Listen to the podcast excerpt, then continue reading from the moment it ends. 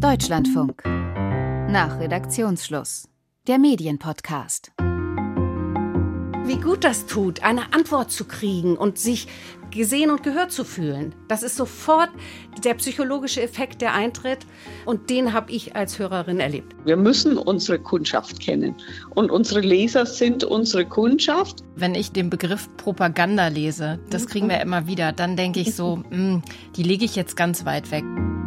Das Gespräch suchen, Kontakte pflegen, das ist eine feine Sache und das ist natürlich auch für Journalistinnen und Journalisten eine feine Sache und auch ganz schön wichtig zum Beispiel, um an exklusive Infos ranzukommen von Politikerinnen oder von irgendwelchen Wirtschaftsleuten oder so.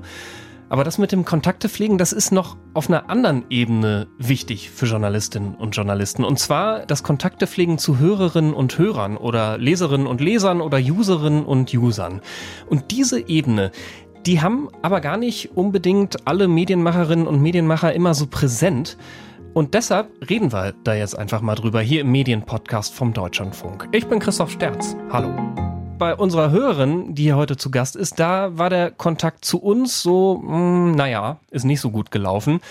Ulrike Dotzer, vielleicht stellen Sie sich erstmal vor und sagen, was da so schief gelaufen ist bei uns und zwischen uns. Ja, ich bin auch Redakteurin des öffentlich-rechtlichen Rundfunks. Ich arbeite seit mehr als 20 Jahren für den europäischen Kulturkanal Arte im NDR. Und ich bin gleichzeitig seit, ich würde sagen, fast genauso vielen Jahren treue Hörerin des Deutschlandfunks. Und in dieser Rolle bin ich natürlich absolut zwar Journalistin auch, aber vor allen Dingen Hörerin. Und ich habe das erste Mal an den Deutschlandfunk in äh, dieser Rolle eine Hörerin Post geschrieben, eine E-Mail und ein Thema herangetragen. Da ging es um die Commerzbank. Ich habe gesehen in den letzten Monaten weinende alte Menschen in der letzten verbleibenden Filiale der Commerzbank in Kiel und die die Treppe nicht mehr hochkommen, die mit Online-Banking überfordert sind, die offensichtlich nicht genug Service erfahren. Und ich habe das herangetragen an den Deutschlandfunk.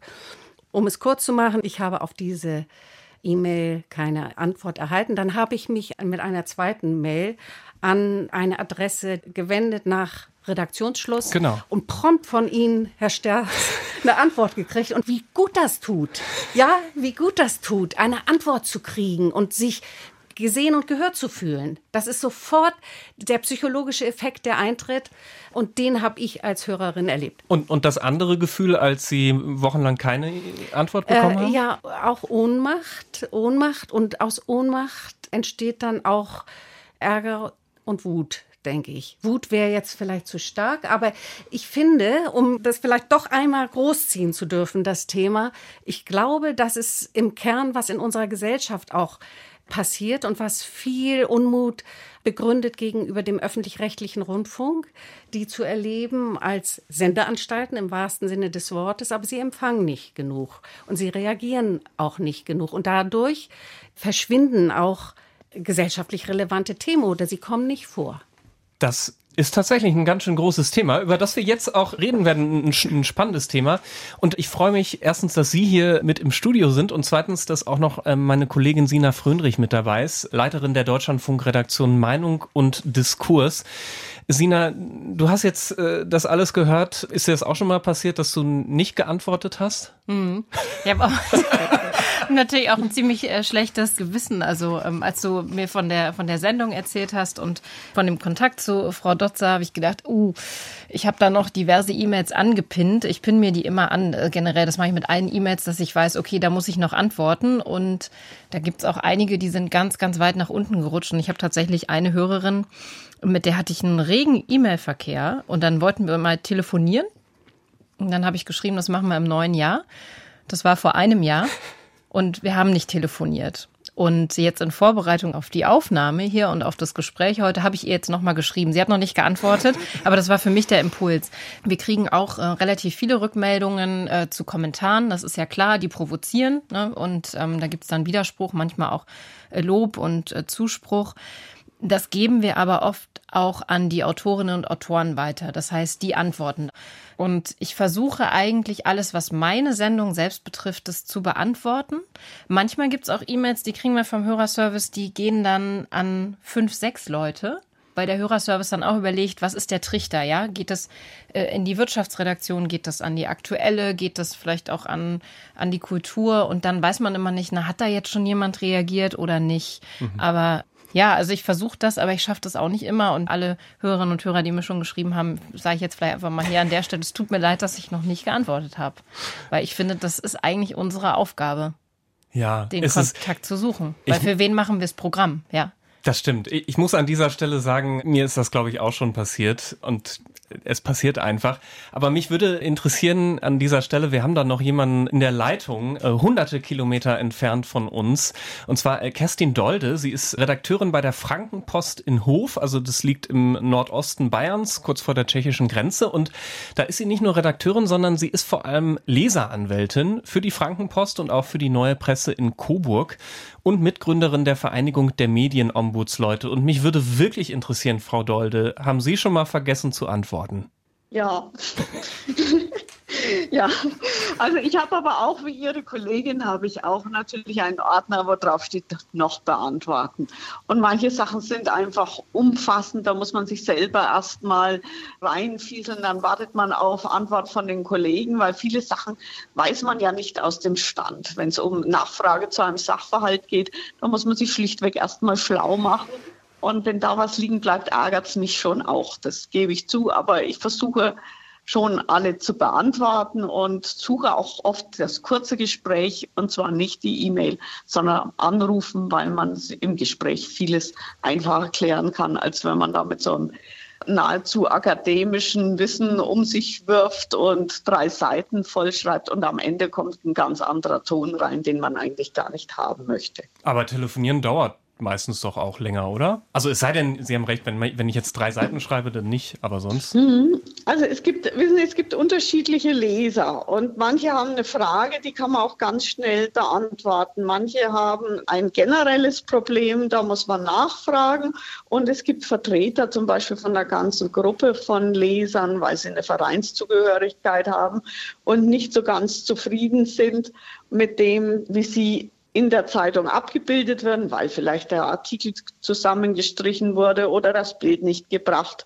Und manche Sachen lassen sich sehr einfach klären, aber viele Fragesteller haben dann schon den Wunsch, die Antwort auch an alle zu schicken. Und da überlegt man dann schon, ist es sinnvoll, oder ist es einfacher, erstmal den Kontakt zu einem zu suchen und dann zu sagen, ich schreibe dir noch was, wenn du das möchtest? Oder, oder reicht das auch und können Sie das so weitergeben? Das muss man von Fall zu Fall entscheiden. Aber Antwort sollten alle Leserinnen und Leser kriegen. Und da hat auch die Kollegin recht, die sagt, für wen machen wir es denn dann? Wir müssen unsere Kundschaft kennen. Und unsere Leser sind unsere Kundschaft. Und da müssen wir auch wissen, wie die ticken. Und wir sind Streiter nicht für die Regierung, sondern schlichtweg für unsere Leser. Also immer mehr gibt es natürlich auch die Kritiker, die sagen, ist schon klar, Sie wollen mich nur ruhig stellen mit der Antwort. Das gibt es auch und das kennt, glaube ich, auch jeder. Aber es ist zum Glück die Ausnahmesituation. Aber es ist auch klasse einfach, Frau ja. Deude, dass die Frankenpost das macht. Und ich glaube, dass es auch eine Funktion ist, wo es hochqualifizierte Kolleginnen braucht und dass auch ganz viel entsteht durch solche Arbeit. Und ähm, im öffentlich-rechtlichen sind wir noch viel mehr in der Pflicht, auch Brücken zu bauen in die Gesellschaft rein. Und äh, dass wir gerade an diesen Schnitt- und Nahtstellen, wo äh, Kontakt ist zu den Zuschauern und Hörern in den vergangenen Jahren, ich glaube, es gibt ein Umdenken jetzt, nicht so gut aufgestellt waren, das ist ein Riesenmanko. Und es hat ganz bestimmt eine Auswirkung darauf, wie wir wahrgenommen worden sind und auf die Situation und die Krise, in, in der wir jetzt sind. Wie viel Zuschriften, wenn ich das mal fragen darf, mhm. wie viel Zuschriften kriegen Sie denn so am Tag? Oder Anrufe und E-Mails?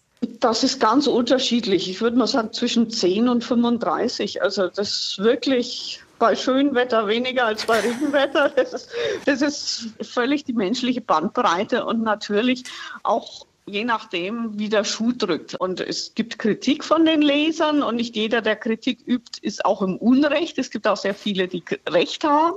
Und dann muss man erklären oder man hat die Möglichkeit zu erklären, wie äh, journalistische Entscheidungsprozesse laufen, dass es vielleicht einen Tag später, wenn man mehr weiß, vielleicht eine ganz andere Entscheidung gegeben hat. Und gerade jetzt in dieser Fake News-Debatte, dass man die Möglichkeit hat zu erklären, dass nicht jeder Fehler gewollt ist und dass man sich dafür entschuldigt, dass man bereit ist, den auch gerade zu rücken.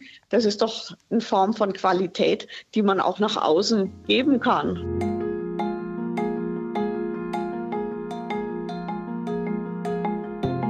Ich merke, wir sind uns alle daran einig, dass dieser ja. Kontakt richtig ist. Aber ich ja. würde gerne trotzdem noch mal fragen, ob es so wichtig ist, wirklich auf alles zu antworten und jedem und jeder, weil ich auch genug Hörerinnen und Hörerpost bekomme, wo ich so denke, pff, erstens, es hätte freundlicher formuliert sein können und äh, zweitens, ja, so richtig führt das jetzt nicht weiter. Also wenn es unfreundlich formuliert ist, dann erkläre ich das den Lesern auch mal gerne. Hm. Also, dass man sagt, es würde nicht schaden, ah, diese Kritik auch in einem ganz vernünftigen Tonfall zu äußern. Ich meine, das macht man beim Bäcker und Metzger ja auch, wenn man sich über irgendwas beschwert. Da fällt mir auch nicht gleich mit der Tür ins Haus. Ich denke, das haben auch Zeitungsredaktionen schon verdient, dass der Umgangston gepflegt ist. Das wird aber in den letzten Jahren rauer, natürlich. Früher war es auch einfacher, mit Redaktionen zu sprechen. Da gab es die Stammtische, da gab es die kleinen Lokalredaktionen. Da hat man die Tür aufgemacht und stand mitten in der Redaktion. Das gibt es in diesen Formen, wo es Newsdesk gibt, wo Zeitungshäuser oder Medienhäuser auch crossmedial arbeiten, wo es die größeren Einheiten ist. Ist es ja auch schwieriger für die Menschen, bei uns aufzuschlagen. Umso wichtiger ist, dass man eine einfache Andockstation hat, wo man weiß, über diese Nummer komme ich rein und das ist egal wie, sei es, weil die Zeitung nicht zugestellt wird, dass da jemand sitzt, der weiß, wo man hingeleitet werden kann oder jemand, der die Fähigkeit hat, über einen Leitartikel zu diskutieren.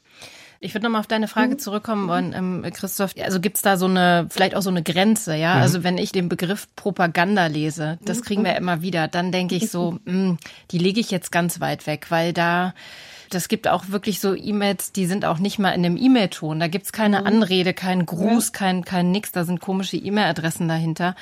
Also wenn ich einen guten Tag habe, schreibe ich zurück. wenn Sie, also gerne, schicken Sie irgendwie gerne Ihre Kritik in vernünftig formuliert und dann können wir auch in Austausch gehen. Aber das passiert jetzt, finde ich, gar nicht so oft. Aber es gibt schon harsche Kritik mitunter. Ja, da merkt man richtig, hat jemand einmal irgendwie hört eine Sendung, riecht sich auf, sagt, ich schalte jetzt das Radio ab und dann kriegt man das so hingeknallt.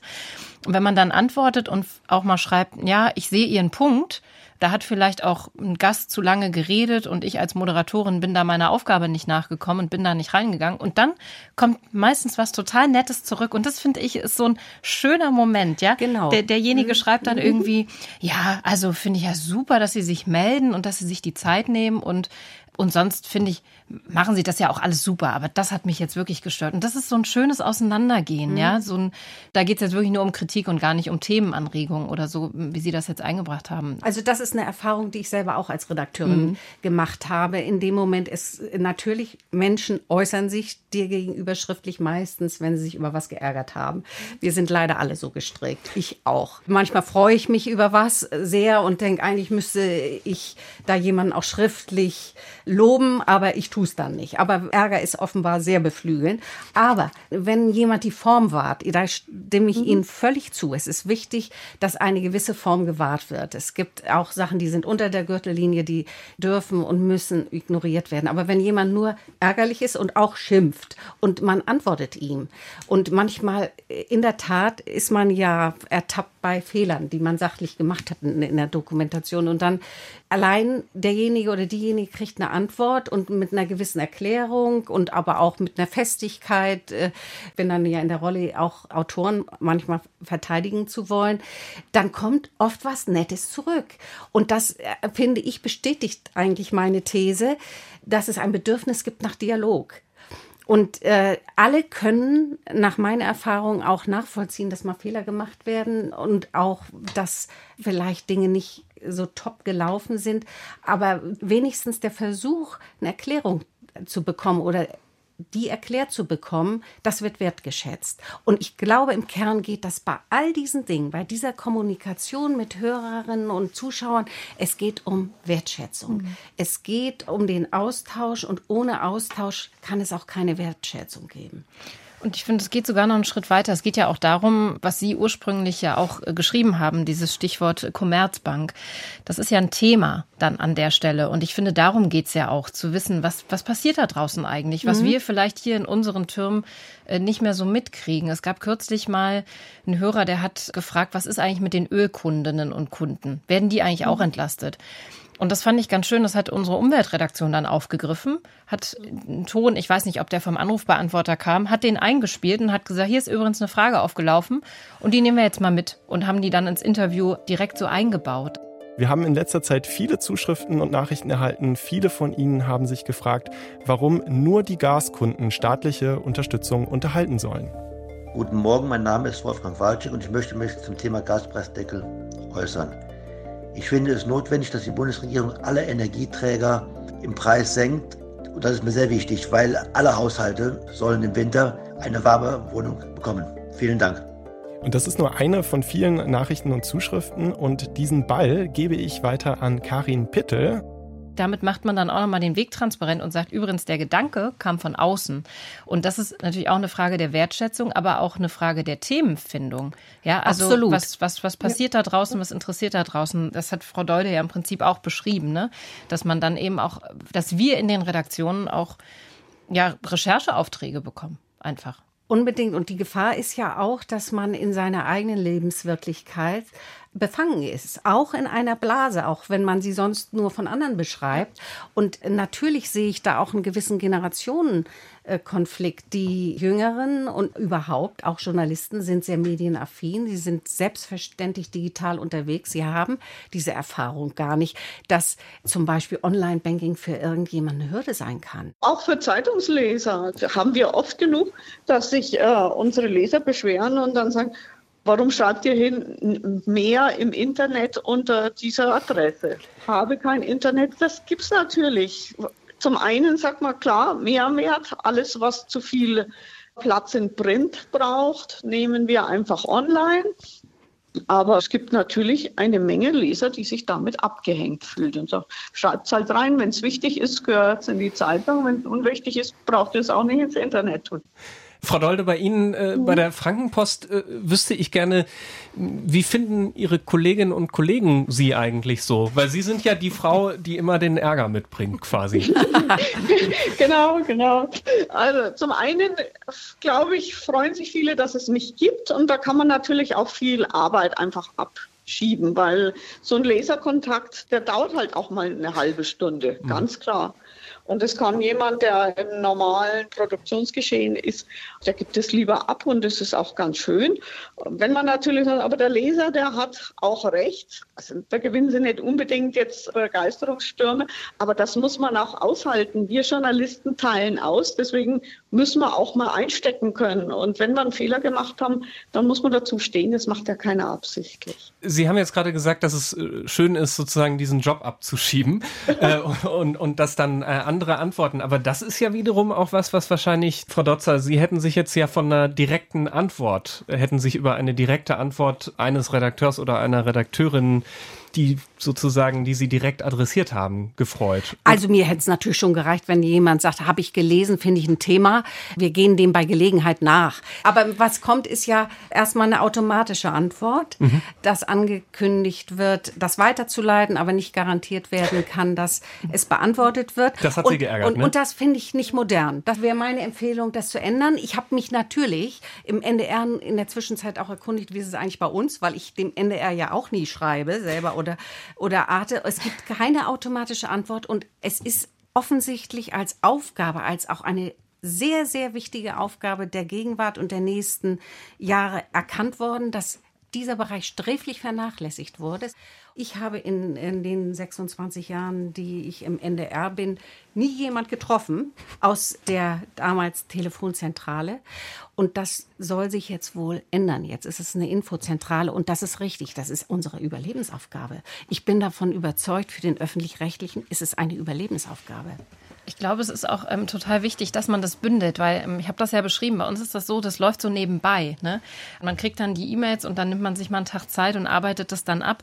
Aber wenn man diesen Tag nicht hat, man muss halt wirklich überlegen, ob man nicht nochmal andere, zentralere Stellen schafft oder unseren Hörerinnen-Service ja, besser ausstattet. Das, das mhm. ist, glaube ich, so die Aufgabe, weil wir haben ja jetzt darüber gesprochen, da kommen Themenanregungen. Es geht um den Austausch mit den Nutzerinnen und Nutzern. Aber es geht ja eigentlich auch, finde ich, an der Stelle vielleicht um eine Transparenz nach außen. Ich finde es interessant, was der Schweizer Rundfunk macht. Die haben so ein Format, das heißt Hallo SRF. Und da gehen dann einzelne Macherinnen und Macher zum Beispiel in Schulklassen und reden mit denen und machen so einen 20-minütigen Podcast und spielen den danach auch aus.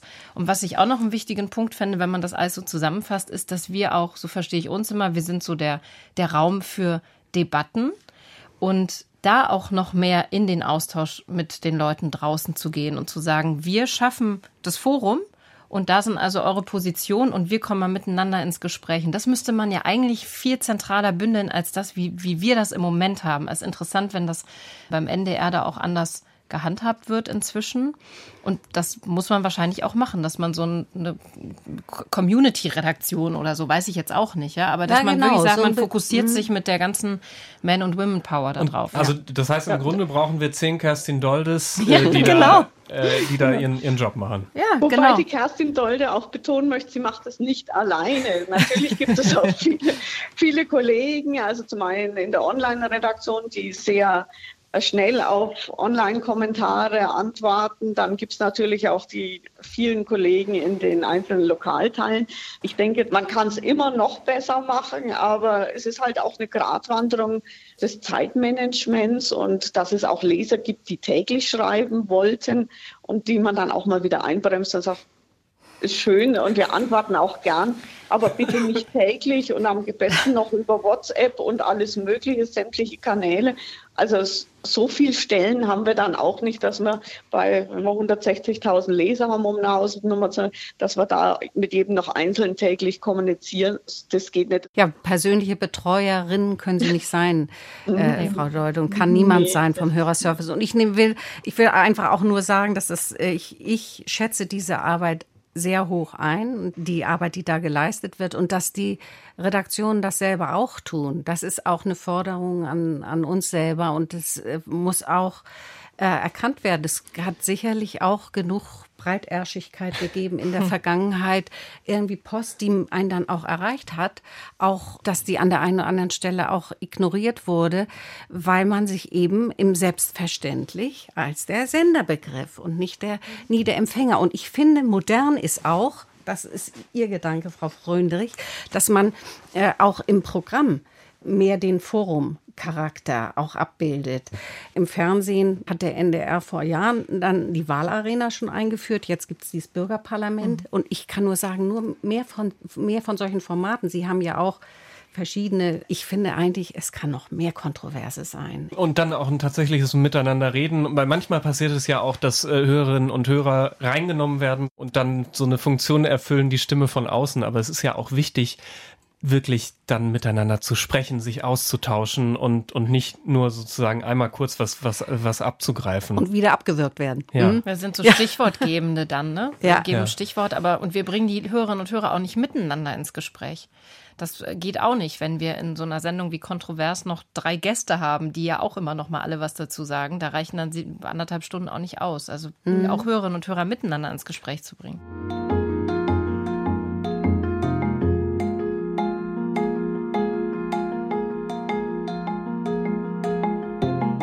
Fassen wir doch einfach mal zusammen. Also wir haben äh, alle, sind alle einer Meinung, dass das alles wichtig ist, was wir hier besprechen. Das würde ich sagen, ist, ist irgendwie Fakt. Ähm, wir brauchen viele Kerstin Doldes. Wir brauchen Formate. Übrigens, äh, Sina hat eben ein aktuelles Beispiel genannt. Ich wollte noch äh, kurz erzählen, ähm, davon gibt's echt inzwischen einige. Also die Zeit zum Beispiel, ich weiß nicht, äh, ob Sie das äh, verfolgt haben, die hat gerade so ein rotes Telefon geschaltet, gerade ganz frisch, äh, die Grundfrage ist, wie kommen Sie durch den Winter? Da kann man an drei Tagen pro Woche ähm, anrufen und da sitzt da wirklich jemand aus der Redaktion am Telefon. Also das heißt, es kann auch was zu einem bestimmten Thema sein. Es muss nicht immer sozusagen äh, der Hörerinnen-Hörerservice, der immer erreichbar ist, sondern man kann das auch punktuell machen. So, also diese Möglichkeiten gibt es. Habe ich das zusammengefasst? Ist das, was wir, was wir brauchen und und haben vielleicht auch schon? Oder fehlt noch irgendwas? Ich finde es eine gute Zusammenfassung. Ja, ja, es ist auch, es ist auch eine Forderung so an, an das eigene Selbstverständnis natürlich. Und der öffentlich-rechtliche Rundfunk ist in einer tiefen Krise. Zurzeit wird viel diskutiert eben über auch das Spitzenpersonal zu Recht darüber diskutiert. Aber was äh, ich auch doch mitnehme als Impuls, ich glaube es auch schon eine Weile, dass wirklich alle Mitarbeiter äh, sich in der Pflicht sehen müssen, sich stärker auch als Brückenbauerinnen zu betrachten, als Brückenbauern in, in die Gesellschaft. Also das, wir gehören nun mal der Gesellschaft. Und wir sind natürlich auch Botschafter dafür, was Journalismus ist und was er kann, weil die auch das Wissen um Demokratie und äh, die Aufgaben von Journalismus, das wird etwas geringer, als es vielleicht vor 20, 30 Jahren noch war. Da kommen manchmal Argumente, die mit der Arbeit von Journalismus überhaupt nichts zu tun haben. Und da ist es schön, dass man jetzt auch nach der Corona-Krise auch mal wieder die Häuser öffnen kann und Besuchergruppen empfangen und direkt Austausch hat, auch mit einer größeren Gruppe, wie wir arbeiten, warum wir arbeiten und dass wir eigentlich auch demokratisch legitimiert sind, dass das Journalismus ist ja kein Beruf wie jeder andere, mit dem man Geld verdient, sondern er ist auch, fußt auch auf dem Grundgesetz und hat eine ganz wichtige Aufgabe, dass wir die Öffentlichkeit sind und vertreten sie und kämpfen damit natürlich auch für unsere Leben Leserinnen, für unsere Hörer oder Zuschauer. Dieses Niedrigschwellige, das ist ja auch ja. total interessant mit diesen, mit diesen äh, Führungen beziehungsweise offenen Türen. Und ich erinnere mich ja. daran, es gab hier äh, mal einen Tag der offenen Tür im Deutschlandfunk. Da sind Leute angereist aus der ganzen Republik. Da war jemand, ja. der hat jahrelang darauf gewartet, dass endlich mal ein Tag der offenen Tür stattfindet. Ich meine mhm. sogar, dass er Jahrzehnte darauf gewartet hat. Es mhm. war ein älterer Mann, der, der hat mir das erzählt. Ähm, was eigentlich total schade ist, dass der so lange warten musste. Ja, und total. Das muss ja auch ständig stattfinden. Aber ja. so zum Beispiel vor Corona waren, äh, wenn ich irgendwie moderiert habe, sind ständig irgendwelche ähm, Menschengruppen durch die Senderegie äh, geführt mhm. worden. Also das irgendwie Schülerinnengruppen oder so, das ist schon passiert. Ja, diese ganze Wut, die in der Gesellschaft ist, ist natürlich durch die Corona-Zeit auch, äh, auch angeheizt, mhm. nicht? durch da, diese Ausnahmesituation ja. und die Gereiztheit, die einteilen spürbar ist und die auch zu, zu zerstreuen, ist nicht so, ist, ist nicht so einfach. Aber ich finde mhm. vor allen Dingen, sich dem auch zu stellen, dass es sehr wesentlich auch um Gefühle geht. Äh, mhm. Das ist so wichtig. Hm, wenn wir da so einen Strich drunter machen, würde ich auch sagen, das rüttelt halt ganz schön an dem Selbstverständnis von doch vielen im, im Journalismus, ja, zu sagen, wir sind nicht mehr nur die Sendenden, sondern wir empfangen auch, und zwar von denen, für die, die wir es machen, das Programm, weil man ja doch, sag ich mal, also ich, jeder kennt, glaube ich, so die Welterklärer und die, die eigentlich mhm. alles am besten wissen. Und jetzt haben wir auch noch so Meinungsformate. Wir haben Kommentare, in denen man dann auch noch da draußen den Leuten die Welt erklärt und die eigene Meinung irgendwie nach vorne stellt, natürlich faktenbasiert. Das ist ja eine andere Grundhaltung, die man da als, mhm. als, als Journalist, Journalistin hat. Und dann zu sagen, oh, jetzt gucke ich mal, was die Leute da draußen interessiert und das ist ja auch eine Frage von, von, von ernst nehmen und auch, aber was kann man alles ernst nehmen? Welche Position? Mhm. Also ich sag mal, gerade beim Thema Krieg gegen die Ukraine, da fällt es mir schon auch manchmal schwer, mit, mit bestimmten Positionen dann, dann umzugehen auch und die auch dann ernst zu nehmen. Das gebe ich auch zu. Dann spreche ich wieder mit unseren Leuten hier im Haus, die sich mit Außenpolitik, mit Sicherheitspolitik auskennen, die sagen, naja, du, ich schick dir mal zwei Links und dann schickst du die und dann kommen die eigentlich nicht mehr zu dieser Meinung. Aber es ist eben die Frage, wie geht man mit Meinungen um? Mhm die gefühlig sind vielleicht mitunter auch. Ja, mhm. und nicht immer faktenbasiert. Und das ist ein Austausch und ein Gespräch, das kostet richtig viel Energie. Und das ist eben eine Frage, kann man, kann man da alle mitnehmen in den Redaktionen, mhm. sich auf diesen Weg einzulassen? Also ich würde sogar so weit gehen zu meinen, dass man mit Argumenten dann im Gespräch auch Positionen entkräften können soll ich würde das gerne im Programm auch wiederfinden. Zum Beispiel die verschiedenen Haltungen, wie soll dieses Land jetzt im Ukraine-Krieg agieren. Das ist zum Beispiel so ein Beispiel. Was, was mich bedrückter macht, ist, wenn es dann nicht so vorkommt und man doch in einer Zone ist, wo die unisono die Haltung ist, man muss da mit Festigkeit dieser Aggression äh, entgegnen und mit entsprechenden Waffenlieferungen. Und ich finde schon, dass man mal da zwei extreme Positionen würde ich schon im Programm mit Argumenten aufeinander treffen hören. Und das sollten wir auch aushalten, dass da Leute dann manchmal Dinge sagen, die wir absolut nicht teilen. Das ist ganz wichtig. Also ich habe diese Woche ein Gespräch gehabt. Also ich mache auch alle Leserbriefe und gucke die durch, ob die denn druckbar sind. Und da schrieb mir einer unserer Leser, dass er also einen Leserbrief von dem Herrn XY nicht mehr lesen möchte, weil der schimpft über, immer so über Ministerinnen und das findet er doof. Und wenn äh, solche Leserbriefe noch in der Zeitung sind, dann bestellt er ab. Und das ist natürlich jetzt ein bisschen schwierig. Habe ihn angerufen und es war dann am Ende auch ein ganz gutes Gespräch. Und das aber, passiert ja aber eigentlich überall, auch in den sozialen ja. Medien, wo immer du ja. in den sozialen Medien unterwegs bist, sobald da irgendjemand äh, auf Facebook was Merkwürdiges schreibt oder kannst du auf ihn oder sie als Freund ja ganz schnell verzichten. Aber äh, wir haben genau eine andere Aufgabe. Ja, ja. Und das habe ich dem Mann auch gesagt, was umso lustiger ist, weil der in einem Gremium eines Rathauses sitzt. Also er ist quasi Volksvertreter und habe zu ihm gesagt, wissen Sie, was Sie da schreiben? Wenn Sie schreiben, noch so ein Leserbrief und ich bestelle ab, ist das eigentlich ein fundamentaler Eingriff in die Pressefreiheit, weil Sie uns vorschreiben wollen, welche Inhalte wir zu bringen haben. Und äh, wir sind auch zusammengekommen und er hat dann auch gesagt, vielleicht habe ich doch ein bisschen überreagiert. Und dann ist es ja auch gut. Frau Dotzer, ich würde ganz am Schluss von Ihnen gerne noch wissen, schreiben Sie uns nochmal? Ja.